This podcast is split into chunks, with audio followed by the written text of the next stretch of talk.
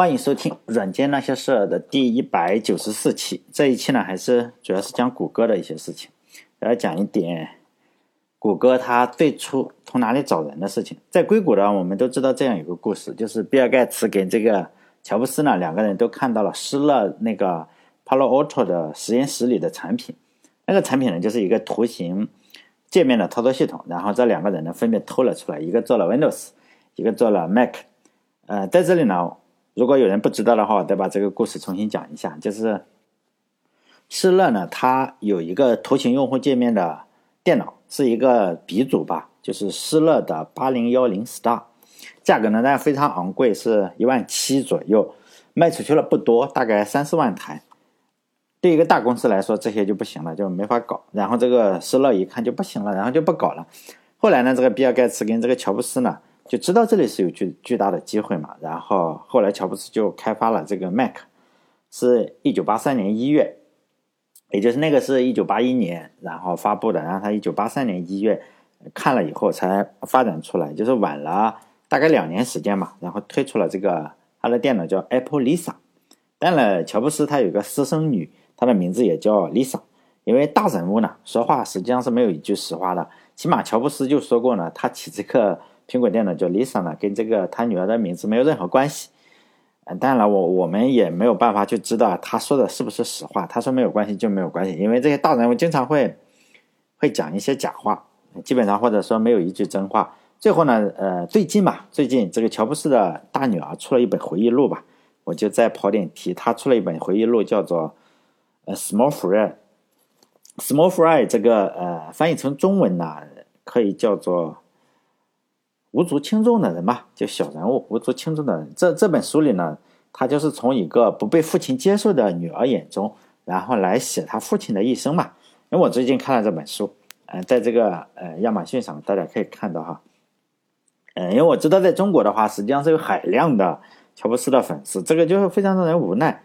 嗯，我记得乔布斯刚刚去世的时候，就有头有脸的人嘛，网上有很多人就自就承认乔布斯是他们的精神导师。有很多人写文章，大家可以看到很很搞笑的，不能说很搞笑，很虔诚吧。呃，还有的就就有的就直接就是说嘛，就像是活佛转世，我们知道有个活佛转世一样，就直接认为自己就是乔布斯精神上的传人。啊，更多的还就一些粉丝呀，就集体送花。然后还有的人比较搞啊，不能叫搞笑，就比较悲伤吧。他给请乔布斯摆了灵堂。真的是灵堂，然后打印了一张乔布斯的这个照片放在那个地方，然后有的就跪下磕头啊，这个样子。网上有照片哈，大家可以找来看看。但因为我不是他的粉丝嘛，所以有时候就觉得他们竟然会崇拜一个人，崇拜到这个程度，也实在是有点，呃，有点让我觉得不大可思议哈。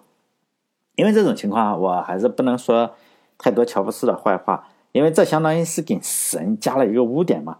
所以呢，我跑题的，呃，在这里，因为我讲讲到了这个 Apple Lisa 这个这个东西啊，嗯，讲谷歌的时候再讲一下，这个好像不太好。但是后最近我确实看了这本书，然后呃，再单独再单独去讲乔布斯，我也不想讲他故事的内容呢，主要是这本书里的，就稍微讲一讲。如果乔布斯的粉丝认为我说的不对，我就先声明一下，这不是我说的，是他女儿写的，他的嗯 DNA 上验证的女儿啊，我只是转述一下。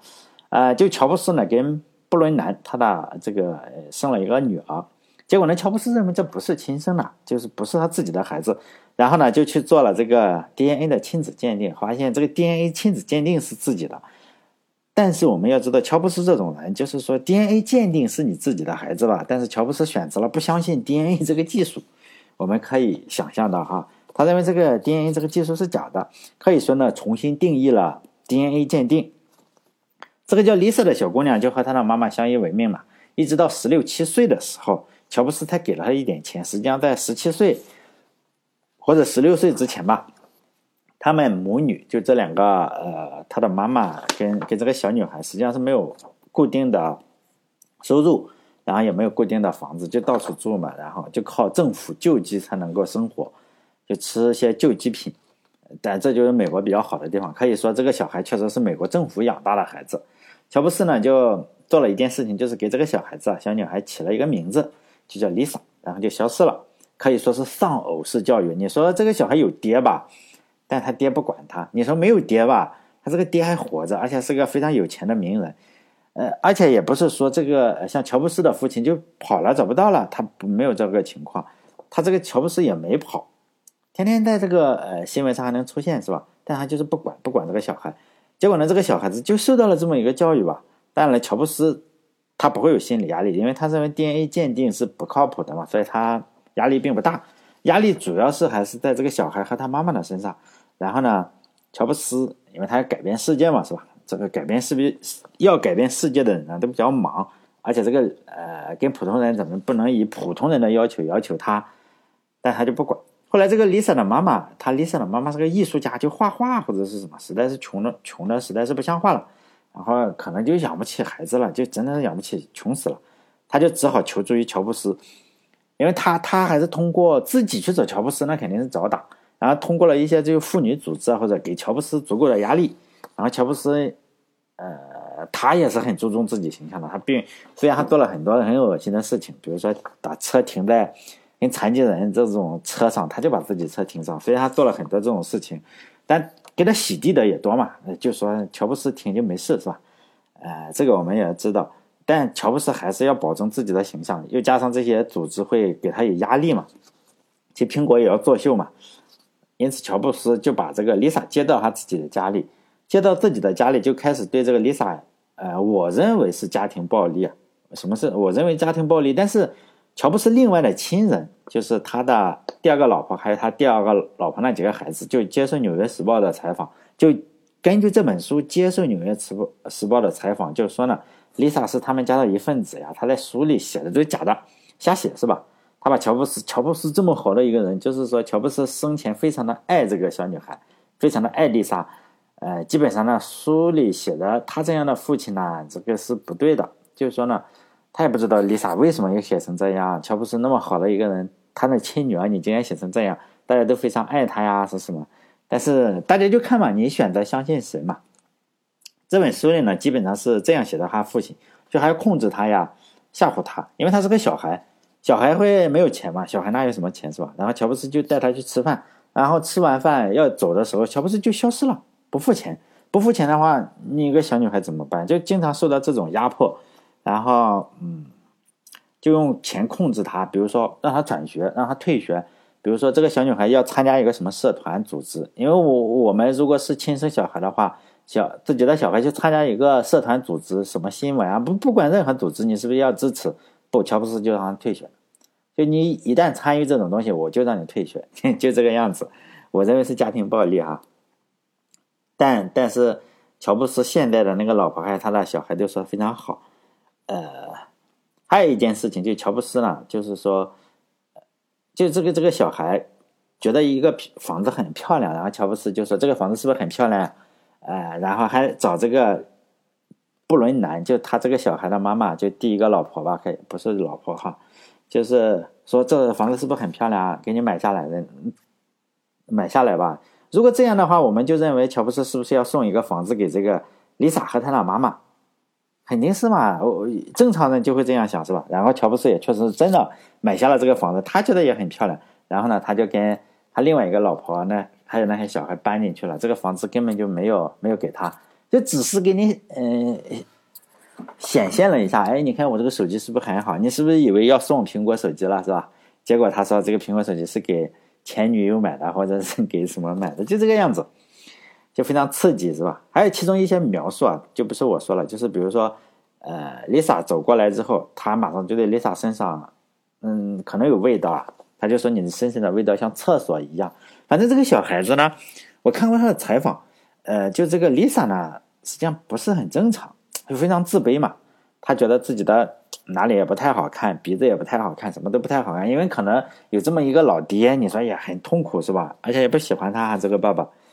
可能对他有这方面影响，但是 Lisa 好像是原谅了他，因为乔布斯死了以后，呃，Lisa 实际上是没有参与参与到这个遗产的，就是分配，但确实分给他了一笔钱，就就是说一笔数额不知道多少的钱，但是肯定是数百万，大概就这个级别，那人家问他，如果分给你很多钱是怎么样？然后这个小女孩还说，如果他分给我很多钱呢，实际上不会分给他很多钱。我觉得乔布斯应该有数十亿吧，但只给他了数百万，但也很多的一笔钱对我们来说。但是你要想想，这个比例还是有点问题哈。给了他数百万，然后记者还问他，如果他给你那么数十亿，你会怎么样呢？然后他说，我就大概就会捐给慈善组织呀，或者是什么。我看过他的。因为我看了这本书，我就去搜索她的视频啊，或者她的访谈。反正我是觉得这个小女孩，啊，非常自卑吧，看起来非常自卑。她总是说她长得不太好看，实际上长得还比较漂亮了。大家可以去搜一下看看哈。不过好多大人物都是这个样子，就是不用不能用我们正常人的思维去判断。我在电台里说过嘛，如果你如我以前说过哈，大家又觉得是负能量，就是说如果你不能够眼睛不眨一下的话，杀掉自己的儿子或者女儿。或者兄弟，或者父母，如果你心里还觉得，哎，我不能做出这种事情来，那么你这一辈子很可能是当不了特别厉害的大人物。因为好多受人敬仰的汉武帝，比如说这种皇帝哈，他自己杀了自己的儿子，当然儿子是自杀，但是是他逼他自杀，把他妈妈，就是这个儿子的妈妈，什么都都都是都是那个什么逼着自杀的。然后比如说秦始皇，自己的亲妈，然后就囚禁了。如果我们很难说你不孝敬父母会怎么样子，实际上他一点都不孝敬，他的妈妈就被囚禁一个地方。唐太宗李世民的话是杀了自己的哥哥，然后关了自己的父亲。当然，父亲杀孩子这个很多哈，这个就没法杀创业伙伴的话就更多了。哪个皇帝不杀几个这个创业伙伴伙伴是吧？几乎所有的每个大人物吧都要杀个差不多。所以呢，这个并不是呃呃负能量，也不是说乔布斯的坏话是吧？因为。他的女儿就这样写的，我只是这里突然讲到了 Apple Lisa 的时候，我就想到了这个小女孩。当然，她比我们要大，是吧？写这个女孩吧，她写了这样一本书，就跑题一下，因为我最近确实在看这本书。我不知道中国会不会出版，应该不会，因为这个你如果说出版这样一本书，我我也不清楚啊，因为他确实揭露了很多乔布斯不近人情的地方。那你觉得哇？你如果不知道他是一个呃特别出名的人，你就觉得这就是个人渣。就如果呃，我认为是这样哈。大家如果有他的粉丝，不要不要跑来骂我，因为他女儿去骂他女儿，他女儿我不知道有没有微博、微信什么的，可能是没有的。非常的，你可以看他的访谈，你就感觉到这个小女孩神经上是有点问题，就非常的内向，然后也不太讲话，然后对自己非常不自信，就那个样子。而且看起来呢，也不像是侃侃而谈，不像是那种说，哎呀，他写的都是假的。如果有人指出他写的是假的的话，呃，还是比较痛苦的。因为其中也采访了一下 Lisa 的老师，Lisa 的老师就乔布斯强迫他退学的这个这个学校里啊，这个采访这个老师，老师说这个是真的，看起来这应该是真的，确实乔布斯做的非常的不地道。哎，咱也不说 Lisa 了啊，主要是讲到了 Apple Lisa 是一九八三年一月出的，然后等到一九八三年十一月，比尔盖茨也出了一台呃图形化的电脑，呃操作系统。这件事情呢，就让乔布斯震怒，就把这个比尔盖茨喊过来骂嘛。我们也可以想象，就是连 DNA 检检测自己是亲生的女儿都这么不留情面的人，他当年肯定也会对比尔盖茨更加的不留情面，是吧？这个时候呢，也就是说。但比尔盖茨也不是吃素的嘛，就说出了他最经典的反击嘛，他就说：“呃，咱们呢都有一个有钱的邻居，他叫施乐。我闯进他们家里就准备偷他电视机的时候，发现你已经把他偷走了。他们两个都见过，就说我不是抄你的，是不是？就这个意思。所以呢，大家都会认为施乐是个倒霉蛋嘛，有好多的新的技术都是从施乐出来的。至少呢，我我认为这句话是有点争议的，因为还有另外一家更倒霉的公司。”他们也放跑了很多的技术，这家公司呢就是 DEC 的西部实验室。如果说错过机会的话，错过机会，西部实验室说自己是第二的话，那么施乐就是这个造图形用户界面的这个施乐，不敢理直气壮的说自己是第一。就是在谷歌啊，他在做搜索引擎的时候，在 DEC 的西部实验室里有一个项目叫做 Alta Vista。就 Vista 哈，Alta Vista 这个搜索引擎呢正在开发。它这个引擎的作者呢，不能叫作者，参与人之一吧，叫 Jeff Dan。Jeff Dan 呢，他为什么？就是谷歌里非常出名的一个人嘛。他为什么离开了 DEC，然后去了谷歌呢？最主要的原因是 DEC 就觉得搜索引擎是没有前途的，就这样。于是呢，杰夫丹跟他的 DEC 的同事还有好几个，就是其中最出名的有呃有杰夫丹，还有 Sliverstone。然后呢，他们两个一同到了谷歌，这两个人是结对编程的，他们两个是搭档，也是谷歌职位最高的人。就在谷歌呢，职位最高的人，嗯，比创始人还要高的人，就就是职位，谷歌高级院士呢，只有两个人，就是这两个从 DEC 过来的哥们，其他人都不行，就是可能就十一级。我看到网上也有很多他们两个人的介绍哈，就十一级。就是如果 DEC 只促成了谷歌的话，还不算什么哈。我在说，它至少还错过了两件重要的事情。在一九九八年的时候呢，DEC 的工程师他开发了一个数字播放器嘛，就是 MP3。但是呢，DEC 的领导就评估了一下，已经做出原型来了，评估了一下，觉得这不靠谱嘛，大家都用磁带听，你用这个都不行，然后就放在了一边。这个团队的人最后去了哪里？跳槽到了苹果。就两年之后啊，苹果实际上是靠 DEC 的。很多的跳槽的员工，然后做出了这个 iPod，就是我们知道那个苹果得以翻身的这个音乐播放器。就这个团队啊，还有一件事情，就是在操作系统整个进化过程之中，DEC 的核心工程师，这个我在讲微软的时候讲过他了，叫大卫科特勒。就大卫科特勒，他以前是在杜邦，后来又去了通用，就是做呃操作系统。在 DEC 呢，他就做操作系统，但他要开发微内核的话。D.C. 仍然不重视，认为你开发这个东西干什么用啊？就不就没有足够多的钱。但电脑操作系统，他们没有意识到其中的价值。然后呢，大卫科特勒就走了，然后这个家伙去了哪？去了微软，然后组建了一个 DEC 流亡工程师团队，然后开发出了 Windows NT 这个东西呢，就现在微软的操作系统核心。所以呢，DEC 也是个狠角色，里面出来的工程师。一部分就是流亡工程师，DEC 流亡工程师，谷歌分部，然后呢，把这个 Atavista 里面的很多的技术做成了谷歌，然后一部分呢就是苹果，呃，苹果 DEC 流亡分部，然后做出了 iPod，还有微软的 DEC 流亡分部呢，开发出了 Windows NT。我们知道 Windows NT 实际上现在我们用的电脑 Windows 电脑就是 Windows NT，Windows 九八之后，包括 Windows 两千。XP 什么都是 Windows NT 这一块，所以呢，这个实验室西部实验室一下子放弃了三个团队，然后就造就了三家顶级公司，是吧？这也可以说是前无古人吧。在杰夫丹就是这个在一众前的 DEC 的员工加入谷歌之后啊，在不到一年的时间之内，谷歌已经聚集了一大批的顶尖的科学家。呃，如果我们可以看一下，就是谷歌最早期的这个员工的话，好多都是 DEC 来的。当然，名字我不太会读，我就写到我的微信公众号里。你这样只要把这几个名字搜出放进去，就是杰夫丹。然后这几个人过来 DEC 之后，那个 DEC 咣咣的过来了四十多个，就是很厉害。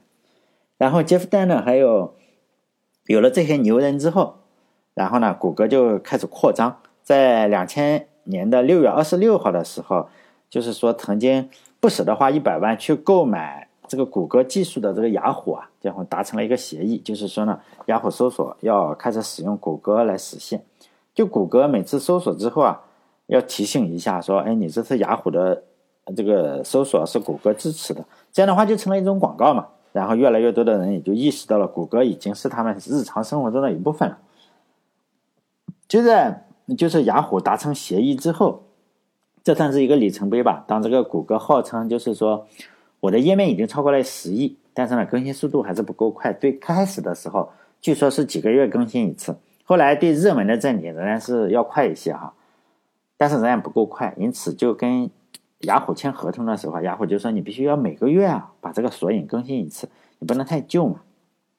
谷歌就答应了这个要求。后来是呃，跟谷歌的技术端后来越来越先进，然后更新的频率也越来越快。后来有一个项目叫做 But。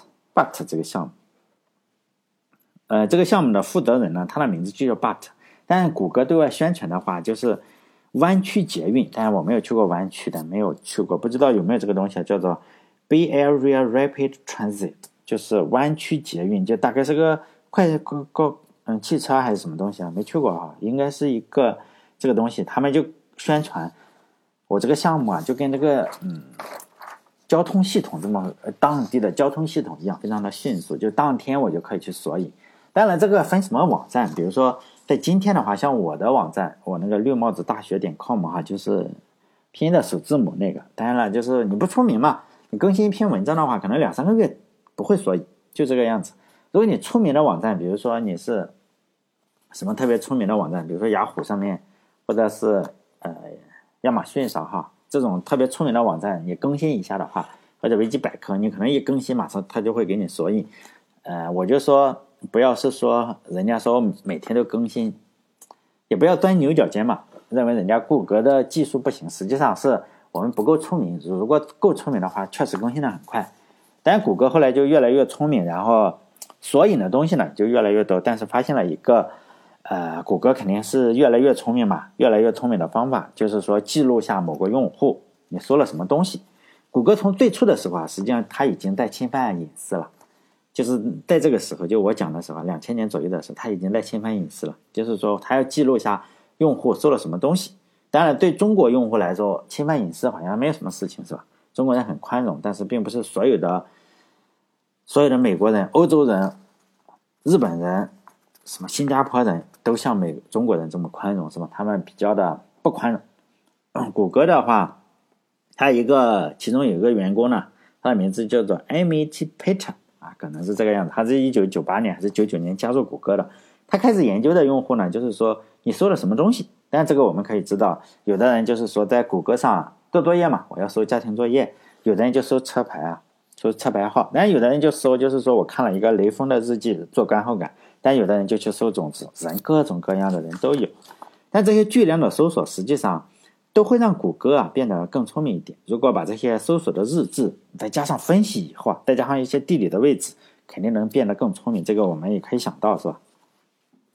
比如说，同样搜一个汉堡店的名字，在不同的地方，我们实际上是要显示出不同的汉堡店。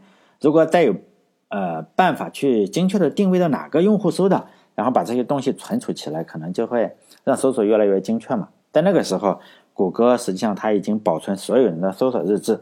刚开始的时候还删，后来发现，这个是有价值的东西，然后不删了。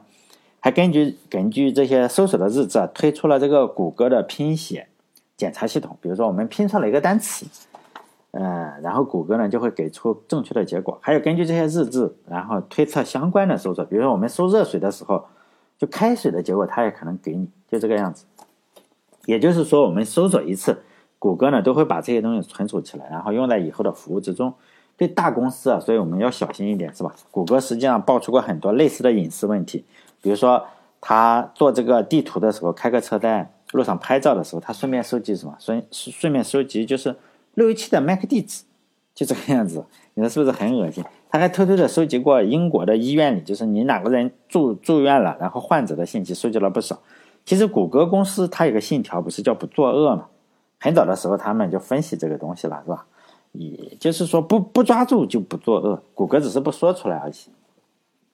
在很早的时候，大概是二零零零一年，这个基于搜索日志的服务就已经开始上线了。上线的几个工程师，在五年之后，大概是在零六年或者零五年的时候，受到了奖励。